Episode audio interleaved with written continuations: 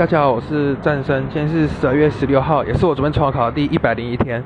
今天早上一开始上的是数学课，然后教的是指数与对数，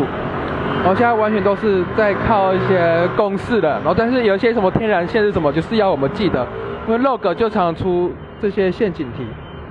然后接下来就是下一堂就是化学课，我觉得现在化学老师都用，都都几乎都是用标的，标的还蛮快，已经开始渐渐有点听不太懂了。现在下午的第一堂，然后对，然后现在化学是教是化学与化工，这本来就是还蛮简单的，但我觉得这个老师之前就教一些很多不是学测范围的，然后教太多了。